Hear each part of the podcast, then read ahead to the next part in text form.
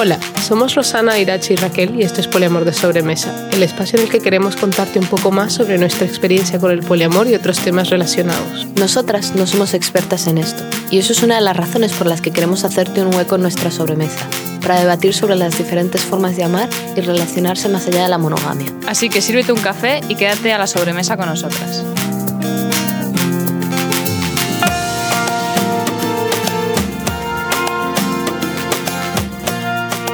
Hola, buenas. Aquí estamos de nuevo en Poliamor de Sobremesa. Somos Rosana, Irache y Raquel y llevamos tres años juntas en una relación poliamorosa. En este episodio queremos hablarte un poco sobre los tipos de poliamor, qué es el poliamor, qué no es poliamor y cómo se organiza la gente eh, en esto del poliamor. Bueno, pero antes de empezar con eso, eh, sería importante definir qué es el poliamor. Para empezar, podríamos utilizar la definición de la palabra que tenemos, por ejemplo, en nuestro website. Por ejemplo. Por ejemplo. Eh, la palabra poliamor hace referencia a la práctica o elección de mantener múltiples relaciones amorosas de manera simultánea. El poliamor comúnmente se asocia a vínculos relacionales que tienen continuidad en el tiempo. Lo que quiere decir Rosana con esto básicamente es que tú puedes tener eh, relaciones con muchas personas y suelen ser relaciones comprometidas que duran años, a veces no, duran menos tiempo, pero eh, las relaciones suelen ser o se suelen vivir de una manera bastante intensa. Vamos, que no, no son relaciones aquí de, oh, pues es un intercambio de parejas o no es todo... O, un rollo, o no es un rollo de una noche tampoco, cosas claro, es, es, igual que la monogamia, sí. pero varias, ¿no? En plan, Sí. multiplicado. Em, y a lo mejor en el sentido de multiplicado también vale la pena eh, resaltar que para ser poliamoroso no tienes por qué estar en este momento de tu vida en varias relaciones. O sea, yo, Rosana, ahora mismo tengo una relación con Irachi y con Raquel, Bien. pero eso no quiere decir que si yo dejo de tener una relación con Irache y con Raquel, yo dejo de ser poliamorosa. Yo puedo estar soltera y ser poliamorosa. Sí. Entonces, eh, es un poco como lo de la orientación sexual. Es lo mismo que si tú eres monógamo y estás soltero, buscas una pareja. Mm. O Sí. no, a lo mejor en ese momento de la vida no lo buscas, pero igualmente Sí, yo iba a decir lo de que es un poco como la, la orientación sexual, en plan, yo soy homosexual independientemente de si estoy con alguien o no. Igual que una persona bisexual es bisexual, a pesar de que esté con un hombre en un determinado momento. Eso no O con cambia una nada. mujer en otro momento, sí. Entonces, esto es una identidad, como muchas otras. Bueno, entonces el término del poliamor lo podríamos englobar dentro de una categoría más grande, que es la de la no monogamia o no monogamias. Dentro de la categoría de la no monogamia no solo estaría el poliamor, sino que también encontraríamos otras maneras alternativas de tener relaciones, como pueden ser las relaciones abiertas, swingers y etcétera. Y aquí uno de los ejemplos que solemos ver en, en los medios, en las pelis, en los libros o en las series eh, y, y peli- películas románticas, por todos lados, vamos. sí, es eh, esta- este modelo de relaciones abiertas donde eh, básicamente se enfocan los vínculos sexuales, eh, donde una persona pues a lo mejor está en una relación seria, entre comillas, ¿no? Pero además puede tener muchas citas o puede salir con otra gente y todo esto está permitido dentro de su relación seria, comprometida y todas estas palabras van entre comillas porque esto depende mucho de, de cómo lo representen. A ver, muy interesante todo esto que acaba de decir Rosana, pero en realidad a mí lo que me interesa contarle a todo el mundo es que el poliamor, sobre todo a las madres o los padres o las abuelas o la gente en general, que el poliamor no es lo mismo que la poligamia. La poligamia eh, tiene como eje central que la gente se casa. Primero, es, va unida a matrimonios y sobre todo va unido a comunidades religiosas. Eh, no tiene nada que ver con el poliamor estas eh, series, en, por ejemplo, de Estados Unidos, en las que hay un hombre con... Las sister wives. ¿no? Las sister wives, en las Y- que hay un hombre con varias mujeres, y esas mujeres, eh, pues sí, eh, todas tienen hijos y eso no tiene nada que ver con el poliamor. Estas mujeres no tienen permitido relaciones entre ellas, aparte de ser sister wives, ellas no tienen eh, ningún tipo de... eh, Sí, no pueden salir del matrimonio, no es una opción. Sí, y tampoco pueden decidir si su marido se casa o no con otra persona o no hablan de ese Mm. tema o si hablan, pero, pero no es lo mismo, no es lo mismo. ¿No son Eh, necesariamente poliamores consensuados? No, no tiene por no, qué no serlo. tiene por qué. Eh, pero mucha gente dice, "Ah, el poliamor, eso es como la poligamia. No tiene nada que ver. Y O esta sea, es una de las razones por las que el neologismo poliamor toma fuerza, porque no queremos la asociación con la poligamia No, no la religiosa. queremos. Y básicamente eso es en parte lo que significan las palabras. Poliamor es muchos amores y la poligamia es muchos matrimonios. Sí, y como ustedes ya sabrán, el tema de casarse con varias personas no es algo legal. O sea, en Alemania particularmente es algo que está penado por ley. Está explícitamente. Sí, sí, sí. Claro. Pero esto es sobre todo porque lo que intentan los gobiernos es ponerle restricciones a estas mm, ¿Prácticas? Religiosas, religiosas, sobre sí. todo sí, en las que un hombre, en la mayoría de los casos, tiene derecho a casarse con varias mujeres mm, y esto pues es lo que intentan parar. Luego eso también para que nosotras, por ejemplo, No nos podamos no nos casar. podamos casar. Sí, Pero y- bueno. Y, también, pues eso, o sea, lo que queremos nosotras con este proyecto de poliamor de sobremesa, con el podcast, con la web y con todo lo que hacemos en redes sociales, es un poco enseñar a la gente cómo se ve el poliamor de una manera práctica o cómo lo practicamos nosotras y que la gente vea a través de eso que no tiene nada que ver con la poligamia y que somos Mm. personas normales que simplemente pues eh, queremos a una persona más de la norma, ¿no? Sí. De momento. Sí, en plan, que, que hay muy poca diferencia entre la relación que nosotras tenemos y una relación monógama como la que pueden haber tenido tus padres. Vale, ahora que ya hemos aclarado lo que es el poliamor, queremos hablar un poco sobre cómo se organizan las relaciones poliamorosas. Eh, dado que en una relación como la que nosotras tenemos, pues no hay una plantilla predeterminada, no hay una serie de pasos y una serie de organización, o sea, como que no tenemos un, un predeterminado. Sí, a ver, en la sociedad de hoy en día, como es esto, las cosas vienen para parejas, ¿no? Eh, Aparte. sí, 100%. Eh, sobre todo eso es culpa de que en la sociedad hay una cosa también que se llama la relationship escalator, la escalera mecánica de las relaciones, que es esto típico de, pues eso, hay una pareja y van siempre hacia, como que tienes que ir hacia un objetivo, ¿no? Eh, empiezas a salir, te casas o te mudas con tu pareja. Dependiendo del país, uno primero que el otro. Sí, ¿no? Esto imagino que en Colombia es bastante, bueno, Está cambiando hoy Está en día. cambiando. La gente suele irse a vivir antes. Bueno, en mi familia, yo no sé las otras familias. Depende. Pero sí, eh, te Vi- mudas vivir en juntos, pecado. Vives, vives en pecado o no, según decidas casarte o no.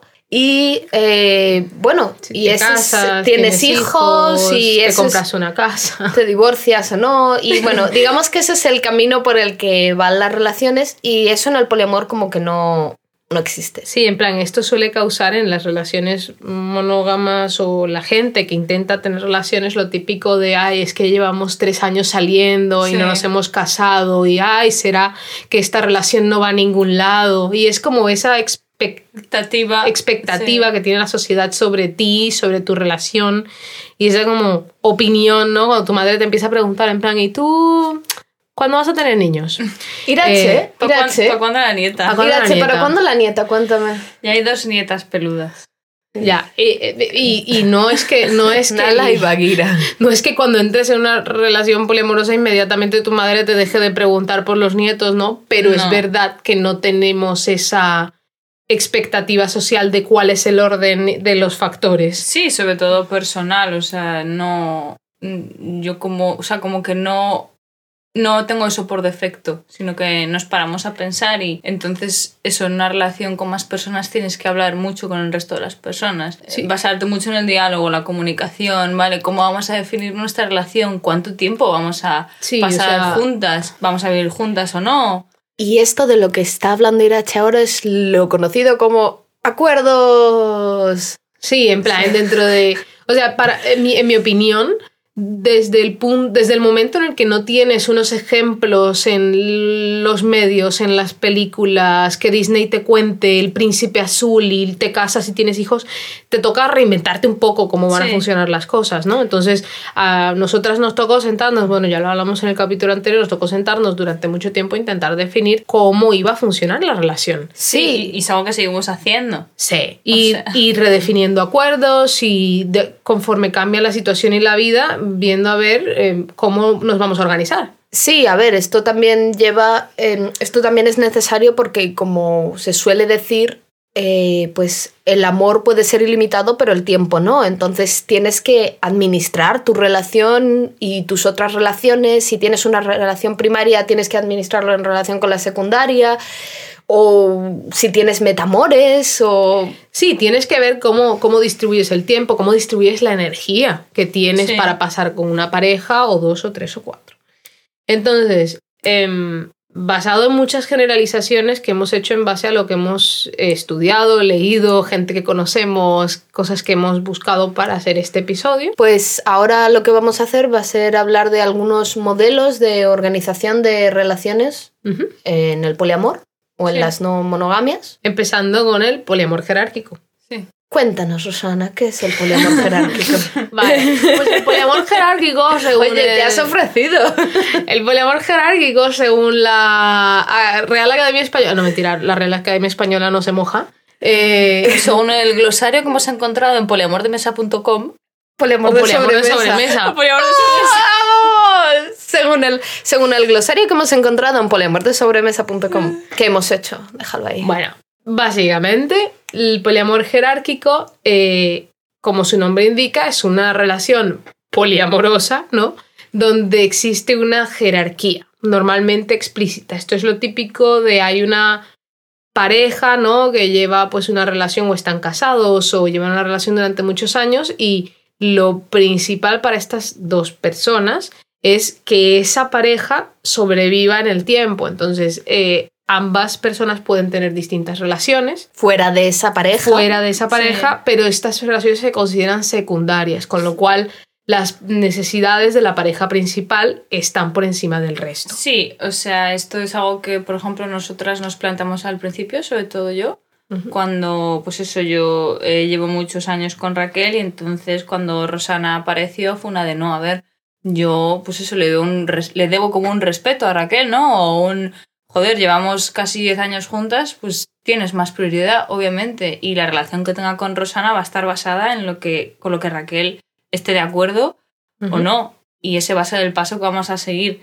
Por Eh, ejemplo, una de las cosas que ocurre es el, el acuerdo de- del derecho a veto. Sí. bueno, eso. bu- Buscadlo en el glosario.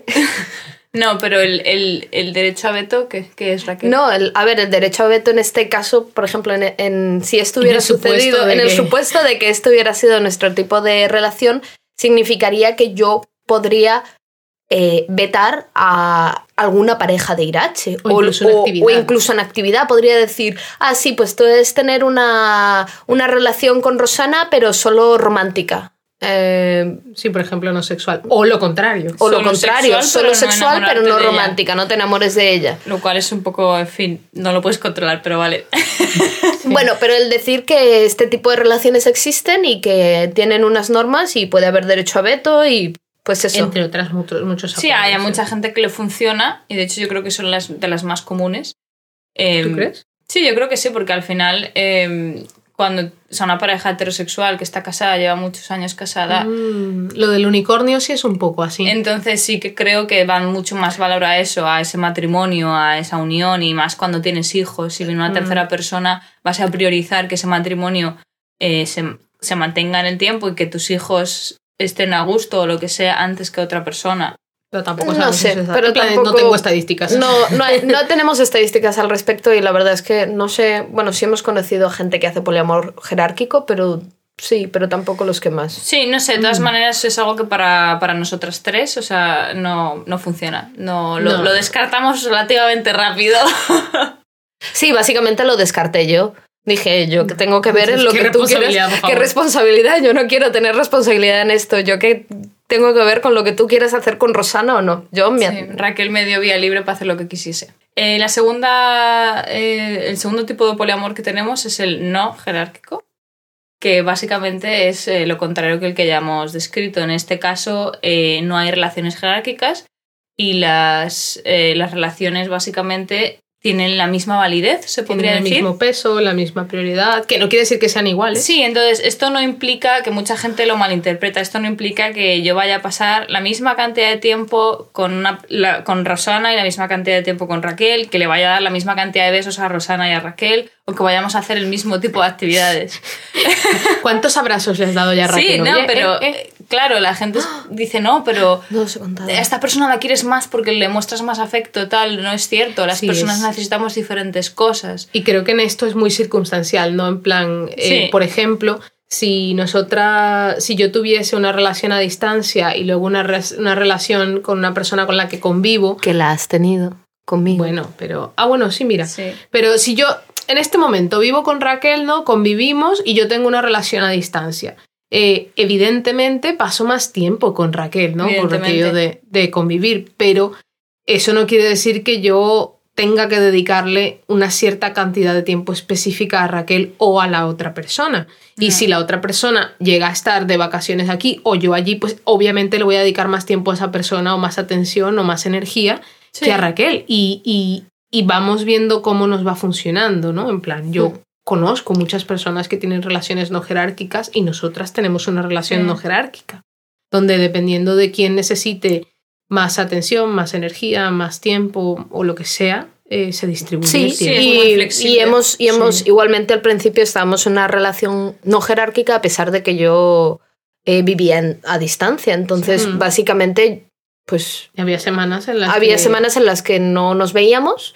Y había semanas en las que tú recibías toda la atención y Sí, a lo mejor venía Rosana y estaba, yo era la atención de Ros- recibía toda la atención de Rosana mientras que Irache estaba en otra ciudad y Y también ocurría que estando contigo, si de repente Irache tenía algún, alguna crisis, rollo, estoy muy agobiada por algún examen, casos Que hipotéticos. nunca pasan. Casos No. hipotéticos. Que Irache estuviese muy agobiada por, por algún examen, por mucho que tú y yo estuviésemos juntas en la misma ciudad y que fuese nuestro tiempo, entre comillas, le dedicábamos un montón de atención a, a Irache en la distancia. Sí, en plan, eso es no, verdad. no es, es Sí, muy o sea, subjetivo. yo creo que es algo que al principio cuesta mucho porque también te cuesta mucho ver los límites y dónde puedes ser más flexible o no, porque al final si tú estás, has ido a, ir a, has ido a ver a Raquel, la idea es que paséis ese fin de semana juntas, por ejemplo, y que a mí no me hagas tanto caso y yo pues restringirme un poco de las necesidades que tenga de hablarte o de tengo esto que me está agobiando, lo que sea. Y creo, Pero- que, y creo que también cuesta un poco romper con el molde este de no es tu pareja, tienes que dedicarle toda tu atención y si no me dedica atención es que no me quiere y estas cosas que la sociedad pues te ha Sí, y, insertado en el y- y creo que a medida que ha ido pasando el tiempo eso lo hemos sabido mejor, o sea, lo hemos sabido evaluar mejor y es como, vale, pues sí, necesito tu ayuda, pero sé que ahora mismo estás con Raquel o has salido a dar una vuelta o lo que sea y yo Y Sí, cederle digamos, el espacio cederle más, ¿no? despacio y ya hablaremos de esto, ya buscaré yo un espacio para hablar contigo de esto que me está, eh, no sé, en mi mente me está agobiando. El siguiente modelo de relaciones del que queríamos hablaros es la polifidelidad. En este caso, las relaciones están limitadas a un grupo de personas cerrado, de forma que cualquier relación fuera de este grupo está, no está permitida, ya sea una relación sexual como relación romántica. Esto es un poco Sí. como la monogamia, ¿no? En Sí, plan, pero en lugar de ser dos, son más. Sí, básicamente. Entonces, eh, da, es independiente del tipo de estructura que haya dentro de estas relaciones. Sí, o sea, un ejemplo de esto sería, por ejemplo, si nosotras fuésemos una, una relación, tuviésemos una relación cerrada, seríamos polifidelidad. Porque Sí. somos tres. Que no es el caso. Que no es el caso, nosotras tenemos una relación abierta. Sí, y, y, pues eso es, es lo contrario, ¿no? En plan, no puedes salir con nadie por fuera de estas personas con las que estás. Vale, el siguiente modelo eh, en inglés sería solo poli, que nosotras lo hemos definido como poliautonomía. Bueno, no, Según nosotras. la literatura. Está definido según, como... según, la, según la Real Academia Española. Eh, En, no, realidad, en realidad a mí me gusta más solo poli. A mí me gusta solo policía. pero porque es más cortito. Sí. Bueno, la poliautonomía o solo poli, eh, en- como el propio nombre indica, enfatiza la autonomía de una persona. Entonces, em, estas personas normalmente no tienen relaciones que se asemejen a las, a las relaciones que, tradicionales que conocemos. Sí, rompe mucho con la norma. Rompen mucho con la norma y tendría un estilo, un estilo de vida más de lo que conocemos como soltero o soltera. Entonces es gente que tendría varias relaciones, pero normalmente suelen tener su propio apartamento. Todo el mundo sabe al respecto, ¿no? En plan, Sí, todo el mundo es sabe al consensuado. respecto, todo es consensuado, pero esta gente suele tener, pues eso, vivir en su propio apartamento, eh, tener sus propias finanzas que no comparte con gente y vivir un tipo de vida muy independiente. Sí. Eh, Un ejemplo sería si Rosana tuviera, por ejemplo, varias parejas, pero viviera sola por elección y pues eso, no compartiera gastos con nadie y no, no quisiera tener hijos. Sí, ni- o sea- Ni convivir con nadie. Y si incluso si quisiera tener hijos, quería tener mis hijos. No tengo por qué, no tengo por qué compartir los hijos con nadie, ¿no? Podría adoptar y que sea, eh, pues ya está, yo soy madre y no tengo necesidad de compartir estas responsabilidades con nadie, por así decirlo. Que luego no quiere decir que no lo hagan, ¿no? En plan, hay gente que se considera solo poli y sin embargo puede compartir finanzas por razones de conveniencia o puede vivir con alguien al estilo alemán donde compartes piso, ¿no? En plan, por, Sí, por razones de conveniencia o no, pero lo importante para eso es mantener su, su autonomía, su independencia. Bueno, otro modelo que tenemos es el Monopoly. Sí, el Monopoly es un juego de mesa en el cual las familias se rompen y las parejas se rompen y todo el mundo termina enfadándose y nadie termina porque alguien termina robando todo el dinero. Vale, em, chistes aparte, eh, Monopoly se considera cuando en una pareja, de forma consensuada, una de las partes se considera poliamorosa y la otra monógama. Entonces, eh, si yo estoy con Irache y yo tengo la necesidad o, o quiero tener varias relaciones, Irache no tiene por qué tener varias relaciones. Tú podrías tenerme a mí de pareja y a Raquel y yo podría simplemente tenerte aquí a ti y yo no quiero tener más parejas, punto. A mí me gusta la monogamia, pero puedo salir con una persona que no es monógama. Cabe añadir que esto siempre es, en este caso sería porque Irache no querría tener unas relaciones, no porque Irache- no pudiera. Irache podría tener las relaciones que quiera, pero ella no tiene necesidad, no tiene el tiempo, no tiene las ganas, Sí. no, no le apetece. Sí, pero está de acuerdo y es consciente de ello y ya está. Sí, correcto. El siguiente modelo de relaciones que hemos querido añadir ha sido la anarquía relacional. Aunque mucha gente no considera que la anarquía relacional pertenezca al 100% al modelo del poliamor o a los modelos del poliamor, nos parecía importante mencionarlo porque conocemos a mucha gente que es poliamorosa y practica la anarquía relacional. Sí, es como su tipo de hacer poliamor, por Sí. así decirlo. Eh, bueno, eh, la anarquía relacional es una forma de estructurar aquí las relaciones sin tener en cuenta mucho las etiquetas sociales y las metas predefinidas de estas Sí. relaciones. O sea, Eh, que al final una relación de amistad, una relación romántica o una relación familiar tienen la misma validez o se evalúan de Sí, simplemente tiene el mismo peso. Sí, Simplemente hay no. diferentes acuerdos, pero no, una no es más importante Sí. que la otra. Eso es como la filosofía detrás de la anarquía relacional. Nosotras no practicamos la anarquía relacional, no tenemos mucha idea y y solo sabemos lo que nos ha contado la gente y un poco lo que hemos buscado en internet. Sí. Querríamos hacer un episodio más adelante dedicado a este concepto porque es fascinante. Sí, pero con alguien que, que se- lo entienda y que lo Para que lo practique practique. y que nos pueda casi más enseñar un poco más, enseñarnos un poco más al respecto, porque es un estamos un modelo de poquito rela- verdes. es un modelo de relaciones que, que no con el cual no hemos tenido mucha experiencia. Mm, eh, y eso, eh, esta es más o menos nuestra simplificación ¿no? de cómo se organizan las Sí. personas en relaciones poliamorosas. Y ahora queremos hablar un poco de las estructuras que estas relaciones pueden formar. Mm, Raquel, ¿quieres empezar? Eh, pues sí, el primer caso del que podemos hablar es el que tenemos aquí delante. Una trieja, triada. Eh, una trieja es simplemente una relación formada por tres personas. Puede ser jerárquica o no. Eh, lo más fácil es pensar en un triángulo, que es nuestro caso. Donde las tres personas están relacionadas entre sí. Sí. Y luego nosotras siempre decimos que en realidad en una triada hay cuatro relaciones, que no tres. ¿Y cuáles son esas cuatro relaciones? Las cuatro relaciones serían entre Irache y yo, una relación, Rosana y yo, otra relación, Rosana e Irache, otra relación, y luego la relación que tenemos las tres juntas. Y que al final a cada uno de estos vínculos hay que dedicarle su tiempo, su energía, Sí. igual que a cualquier otra relación en la vida. Y eso no nos podemos olvidar de que somos Personas distintas, relaciones distintas y que las relaciones que tenemos de dos a dos, por así, o sea, de- entre dos personas, por así decirlo, dentro de nuestro triángulo. también son Eh, importantes. Y sí, y no van al mismo ritmo. El Vale. siguiente caso, Irache. Sí, el siguiente caso es la relación en V, que esto es un poco como la simplificación de la triada o trieja, En plan, no es un triángulo cerrado, sino que hay una persona que es el vértice y sale con dos personas. Entonces, en nuestro caso, esto es como nosotras al principio nos, nos planteamos nuestra relación, que yo, Irache, tendría una relación de eso de muchos años, la que ya tenía con Raquel, y una relación nueva con Rosana. Y Raquel y Rosana, pues sí, tendría una amistad.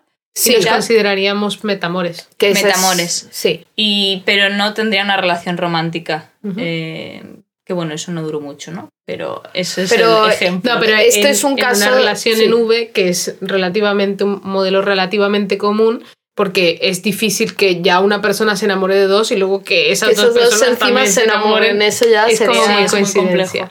Pero es, es, es lo típico de, no sé, yo estoy saliendo con alguien y empiezo a salir con alguien más y ya está. Esas ya dos está. personas se conocen, se hablan o no, pero no tienen una relación ni tienen por qué tenerla. Luego también tenemos la cuatreja, que es un poco como lo de la triada, pero con cuatro. En su forma más básica, pues eso, cuatro personas que tienen una relación o que están relacionadas entre ellas de una forma u otra.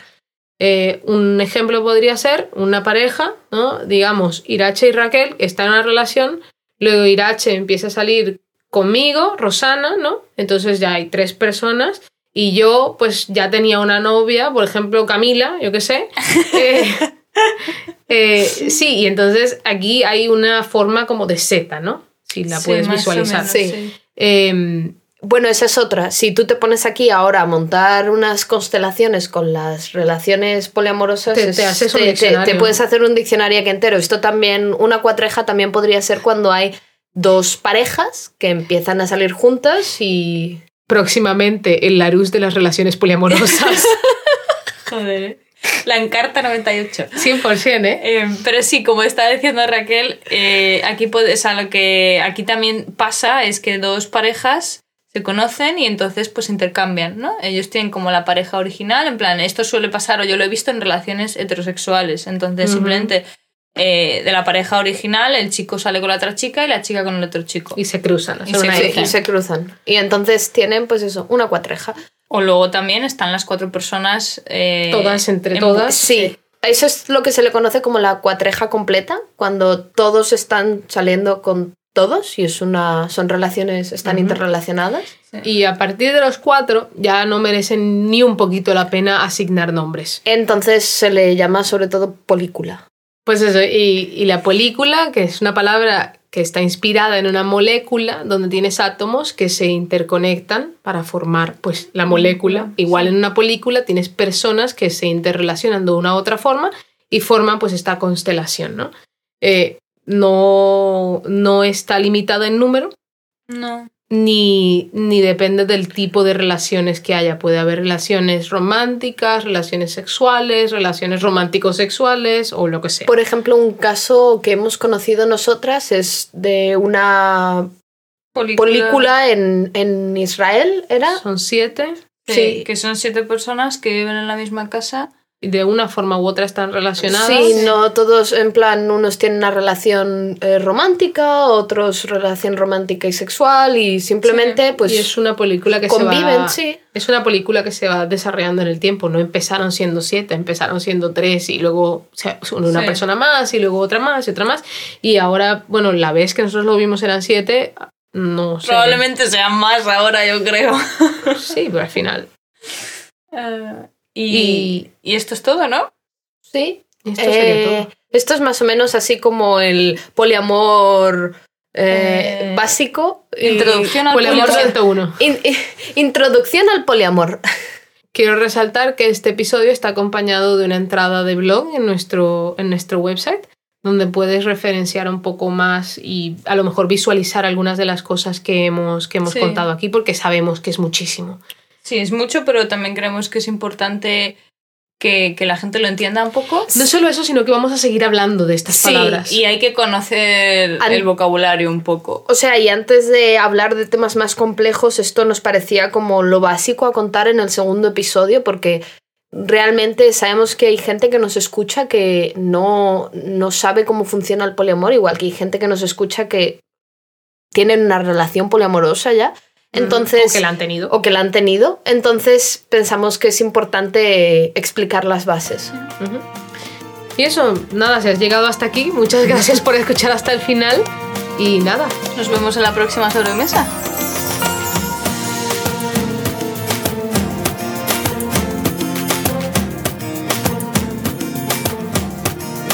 Muchas gracias a Roberto Mario por dejarnos su música. Puedes encontrarla en Spotify. Dejamos el link en la descripción. Si quieres apoyarnos, comparte este podcast con toda la gente que conozcas. Es la mejor manera para nosotras de mantenernos motivadas y que la gente nos conozca. Síguenos en las redes sociales. En Instagram estamos como arroba poliamor de sobremesa y en Twitter como arroba poli de sobremesa. También puedes contactarnos directamente a través de nuestra página web poliamordesobremesa.com, donde también puedes encontrar recursos, un glosario, entre otras cosas relacionadas con el poliamor.